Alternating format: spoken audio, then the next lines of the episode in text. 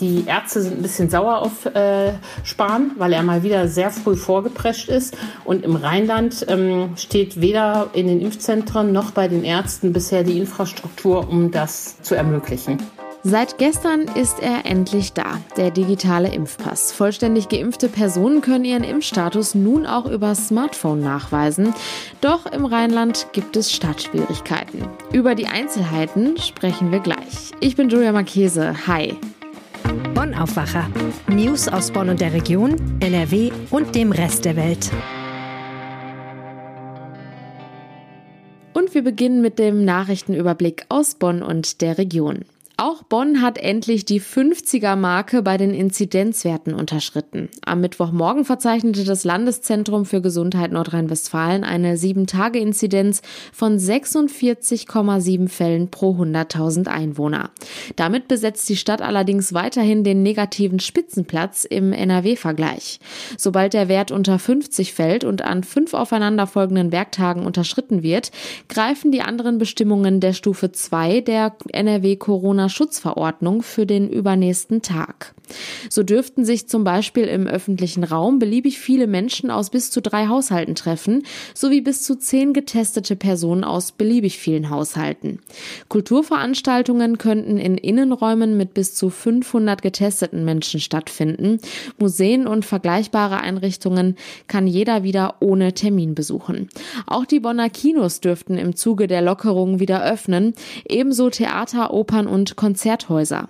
Die Bonner Kinos haben aber schon beschlossen, erst zum Juli wieder zu öffnen. Die Stadtverwaltung hat bereits mitgeteilt, voraussichtlich ab Mittwoch, den 16. Juni, die Freibäder wieder für alle Besucher zu öffnen. Zuletzt hat die Stadt die Ansteckungen in drei Großfamilien in Bad Godesberg und Beul für die im Landesvergleich ungewöhnlich hohe Inzidenzzahl in Bonn verantwortlich gemacht. Ohne diese, so der Vizestadtsprecher Mark Hoffmann, hätte die Inzidenz vor einer Woche um 19,7 Punkte niedriger gelegen darlegen. Die Bonner CDU-Fraktion will einen Neubau der Oper prüfen lassen. Anfang 2020 waren Betonteile aus der Fassade gebröckelt und herabgestürzt. Für die Sicherung des Musikhauses mussten dann Netze angebracht werden. Der CDU-Fraktionsvorsitzende Guido Deuss begründete den Antrag damit, dass eine Alternative zur Sanierung beleuchtet werden müsse, um eine seriöse Entscheidung treffen zu können. Demnach soll die Stadtverwaltung drei Varianten untersuchen. Die erste sieht vor, das Opernhaus zu sanieren, während der Betrieb in einer Ersatzhalle weiterläuft. Die zweite Möglichkeit sei der Neubau der Oper am jetzigen Standort oder auf der Parkfläche vor der Beethovenhalle. Als dritte Möglichkeit sieht Deuss die Schaffung eines Beethoven-Campus mit Neubau an der Beethovenallee mit zusätzlich öffentlich nutzbaren Räumen. Allerdings hat sich die Ratskoalition schon auf eine Sanierung festgelegt und zwar im laufenden Betrieb.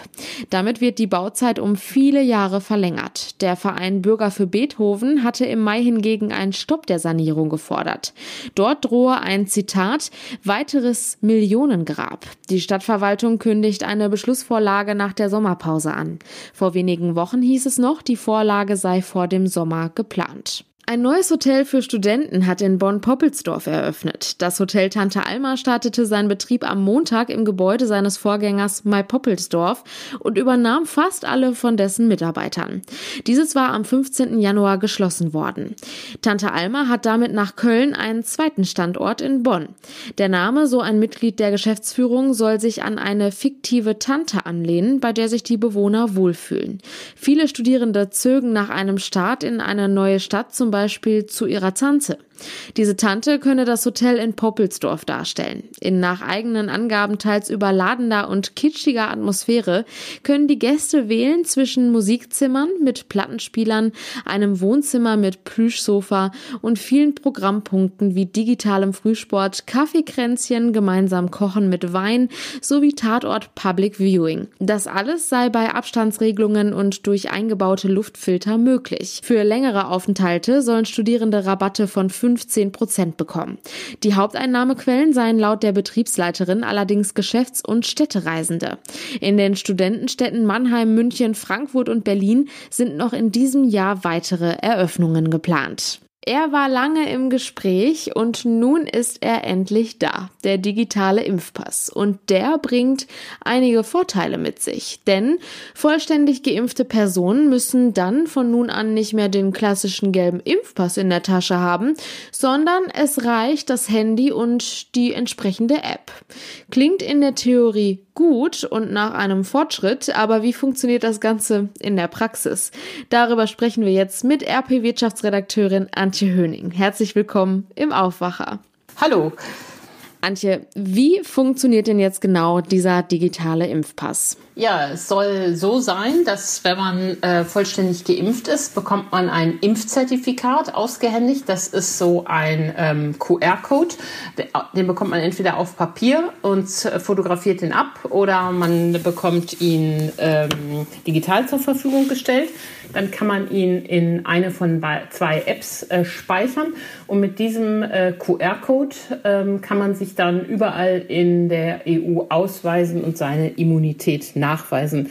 Man muss sich das so vorstellen wie bei einer Bahnfahrkarte oder einem äh, Flugticket. Da sind ja oben auch diese bunten, gemuschelten äh, QR-Codes zu sehen und die können dann wiederum von Restaurants, Veranstaltern, äh, wem auch immer äh, abgelesen werden, um zu erkennen, ob das da ein geimpfter Mensch ist oder nicht. Und wie kann man sich das vorstellen? Was steht dann in diesen Apps? Da steht gar nicht viel drin. Da steht der Name drin, das Geburtsdatum und der Impfstatus, vollständig geimpft. Und Bundesgesundheitsminister Jens Spahn hat ja gestern auf der Pressekonferenz äh, das vorgeführt, wie das aussieht und hat auch nochmal klar betont, ähm, da kommt nur rein, wenn man den vollständigen Impfschutz hat. Das ist ja bei den meisten Impfstoffen dann der Fall, wenn man zweimal geimpft wurde. Bei dem Impfstoff von Johnson Johnson ist das ja schon der Fall, wenn man äh, nur eine Dosis hatte. Eine Frage, die sich diesbezüglich ja auch ganz viele stellen. Was ist eigentlich, wenn ich eine Mischimpfung habe? Zählt man dann auch als vollständig geimpft? Da hat Jens Spahn gestern nochmal Klarheit geschaffen und hat gesagt, ähm, der digitale Impfpass sagt nur, ob du vollständig geimpft bist. Wie das vollständig zustande gekommen ist, sagt er nicht und hat dann ausdrücklich gesagt, egal ob jemand Astra Astra oder BioNTech BioNTech oder AstraZeneca und BioNTech bekommen hat, ist egal, ist dem Impfpass egal, da steht einfach nur, jemand hat, ist vollständig geimpft. Das ist, glaube ich, noch eine beruhigende Nachricht für alle, die diese sogenannten Mischimpfungen erhalten haben. Jetzt ist der digitale Impfpass seit gestern offiziell da. Jetzt ist natürlich die Frage, wie geht das bei uns in NRW weiter, beziehungsweise wann und wie kann ich mir diesen QR-Code nun besorgen? Naja, da muss man unterscheiden, äh, was du für ein Fall bist. Die Menschen, die künftig geimpft werden, die sollen dann äh, vor Ort von ihrem impfenden Arzt, von ihrem Impfzentrum ähm, das Zertifikat gleich mitbekommen. Ähm, das Spannende ist ja, was mit den Menschen passiert, die schon vollständig geimpft sind. Das sind ja schon Millionen. Wie können die ihren Papierausweis, den gelben oder den weißen, denn nachtragen lassen? So, und da, ähm, was das Nachtragen angeht, ähm, äh, hat man da vor allen Dingen ähm, die Apotheken im Visier. Die sind, stehen nämlich bereit, diese Nachtragungen vorzunehmen. Oder auch die Impfzentren, die denn, äh, wenn sie denn künftig impfen, können die das auch ähm, mitmachen. Allerdings muss man auch gleich ein bisschen Wasser in den Wein kippen. Die Ärzte sind ein bisschen sauer auf äh, Spahn, weil er mal wieder sehr früh vorgeprescht ist. Und im Rheinland ähm, steht weder in den Impfzentren noch bei den Ärzten bisher die Infrastruktur, um das äh, zu ermöglichen. Wie lange wird das denn dann vermutlich noch dauern? Ja, die, also am, die ersten Apotheken äh, starten ab Montag, wo man diese Nachtragungen vornehmen kann. Das werden dann Zug um Zug mehr.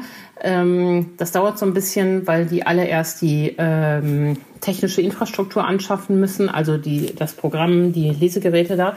Und ähm, dann werden es Zug um Zug mehr Apotheken.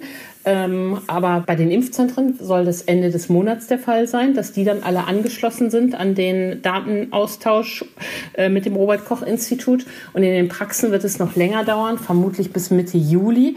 Der Grund ist, dass die Praxen wie ich finde, aus gutem Grund darauf drängen, dass es dafür kein Extraprogramm gibt, sondern dass dieses äh, Programm auf ihre Patientendaten zugreift. Sonst müssen ja die armen Sprechstundenhelfer und Helferinnen die ganzen, äh, das alles nochmal neu erfassen, also Adresse und äh, Datum und so weiter. Und die wollen eben, dass es auf das bestehende Programm zugreift. Und das soll mit dem nächsten Update gestehen, aber das kann eben noch bis Mitte Juli dauern.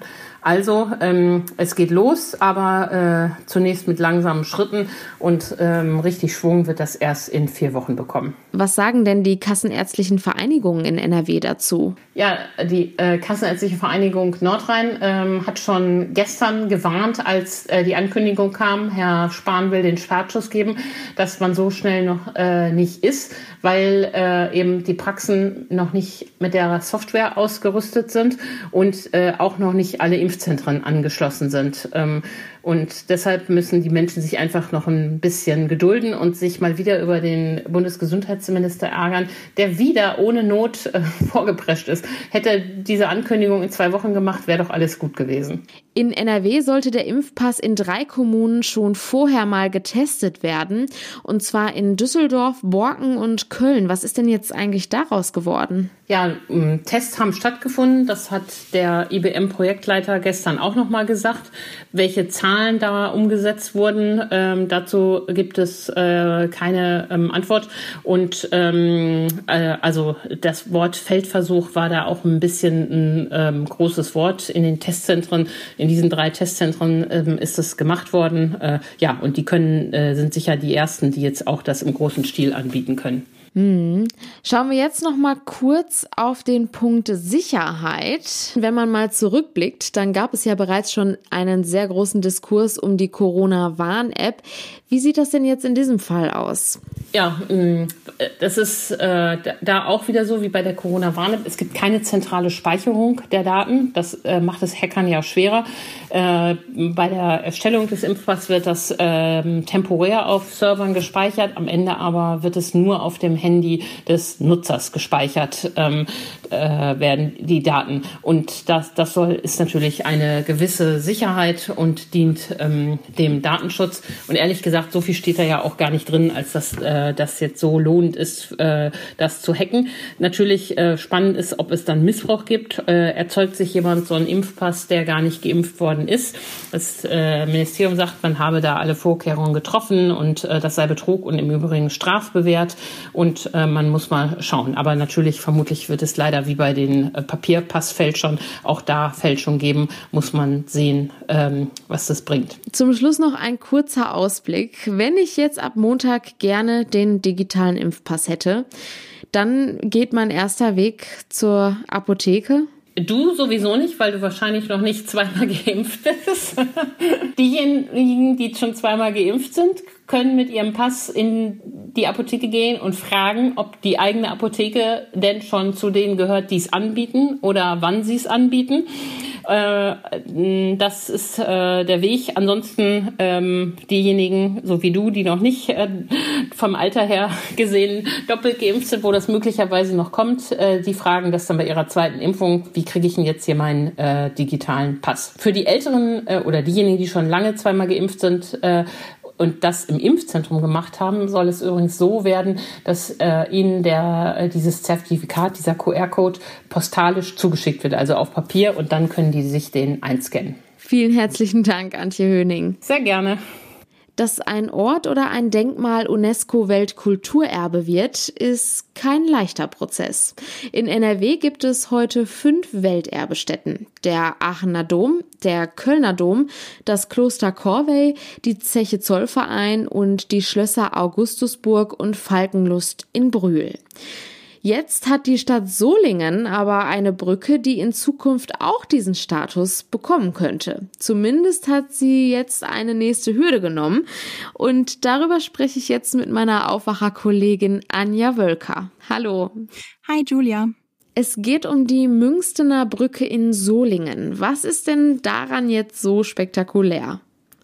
Ja, es ist die höchste Eisenbahnbrücke Deutschlands. Das Wort macht ja schon Eindruck.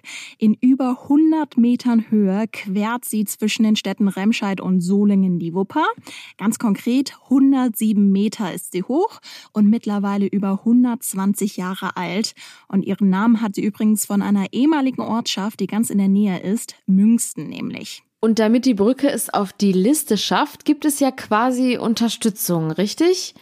Genau, es geht darum, dass die Münstener Brücke gemeinsam mit fünf anderen europäischen Stahlbrücken auf die Liste kommen möchte. Da geht es um Brücken, die in Portugal, Frankreich und Italien stehen.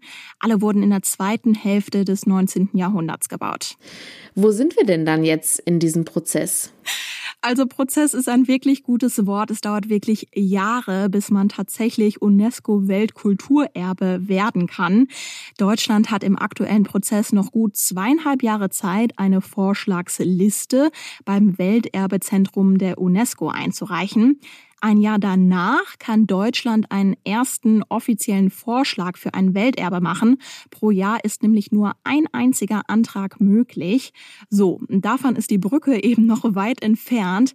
Jetzt hat erstmal eine Fachjury dem NRW Heimatministerium empfohlen, eine Nominierung der Brücke in Erwägung zu ziehen. Zu einem späteren Zeitpunkt muss die NRW Landesregierung dann nämlich nochmal offiziell entscheiden, welches NRW-Projekt es dann auf die Vorschlagsliste von Deutschland schafft. Das heißt, wenn ich das jetzt mal so raushöre, dann gibt es noch andere NRW-Projekte, die am Ende ausgewählt werden könnten. Richtig, es gibt noch andere NRW-Projekte. Insgesamt vier Stück, inklusive der Münchner Brücke. Und zwar einmal die Glaslaternen in Düsseldorf, das jüdisch-mittelalterliche Viertel in Köln und die industrielle Landschaft Ruhrgebiet. Die Fachjury für NRW, die ich eben ansprach, hat jetzt erklärt, dass die Bewerbungen der anderen Projekte erheblichen Überarbeitungsbedarf haben. Das sieht jetzt also nicht so gut aus. Ein Beispiel bei dem jüdisch-mittelalterlichen Viertel in Köln empfiehlt die Jury eine Bewerbung mit anderen bedeutenden jüdischen Städten. Aber auch an der Brückenbewerbung muss jetzt noch ein bisschen gepfeilt werden. Die Jury will nämlich noch weitere Infos zu den anderen Brücken haben. Der Prozess geht also noch weiter. Im Sommer soll dann entschieden werden, auf welchen Vorschlag man sich in NRW einigt. Danke, Anja, für die Infos. Gerne. Kommen wir nun zu den Meldungen, die heute außerdem noch wichtig sind. Mit dem Eröffnungsspiel zwischen der Türkei und Italien startet heute um 21 Uhr die Fußball-Europameisterschaft im Olympiastadion von Rom. Weitere Gegner in der Gruppe A sind die Schweiz und Wales. Das EM-Finale findet am 11. Juli im Londoner Wembley Stadion statt. Ab heute treten in NRW weitere Lockerungen in Kraft, da auch die landesweite Inzidenz unter 35 liegt. In Kreisen und kreisfreien Städten, in der ebenfalls die Inzidenz stabil unter 35 liegt, wird beispielsweise ein Besuch der Innengastronomie ohne Test möglich sein. Auch Hallensport kann ohne Testnachweis ausgeübt werden. Und Kulturveranstaltungen dürfen bis zu 1000 Personen ebenfalls ohne Test empfangen. Das teilte das Landesgesundheitsministerium nach der gestrigen Minister Ministerpräsidentenkonferenz mit. Nun gibt's noch unsere Kulturtipps. Diesmal nicht ganz zum Wochenende, aber unser Kulturredakteur Lothar Schröder stellt euch eine Veranstaltung vor, auf die man sich an diesem Wochenende auf jeden Fall schon mal vorbereiten kann und die eventuell auch schon die Vorfreude weckt. Es ist ja kaum zu glauben, aber das Virus hat ein großes Einsehen mit uns und auch mit der Kultur. Es war ja bis vor kurzem gar nicht vorstellbar, dass das tolle Festival, das riesige Festival Theater der Welt doch in Düsseldorf stattfinden wird. Und das tut es. Ab dem kommenden Donnerstag kommen für zwei Wochen 350 Künstler aus 17 Ländern in die Landeshauptstadt. 24 Produktionen sind zu sehen, darunter allein sechs Uraufführungen. Und das Tolle ist, gespielt wird im großen Haus, im kleinen Haus und vor allem auf der tollen Open-Air-Bühne im neuen, gerade fertiggestellten Ingenhofental, das wirklich spektakulär ist. Also frühzeitig im Netz um Karten kümmern. Sowohl auf der Seite des Schauspielhauses als auch auf der Seite Theater der Welt. Und wer in der Stadt die Bühne sucht, muss zur Happy Hour nur dem Sirenengesang folgen, der jeden Tag aus einem Hubschrauber erschallen wird. Also ein ganz tolles Erlebnis, das man sich nicht entgehen lassen sollte. Ich wünsche allen viel Spaß dabei. Den Link zu den Infos stelle ich euch in die Show Notes. Da findet ihr außerdem noch einen zweiten Kulturtipp. Schaut gerne mal rein. Und nun noch ein kurzer Blick aufs Wetter. Und das bleibt heute weiterhin sonnig und warm bei Temperaturen zwischen 26 und 28 Grad. Auch am Samstag und Sonntag bleibt es schön bei Temperaturen zwischen 20 und 24 Grad. Und das war der Aufwacher vom 11. Juni. Kommt gut ins Wochenende und genießt, wenn ihr könnt, das schöne Wetter. Ciao. Mehr Nachrichten aus Bonn und der Region gibt's jederzeit beim Generalanzeiger. Schaut vorbei auf ga.de.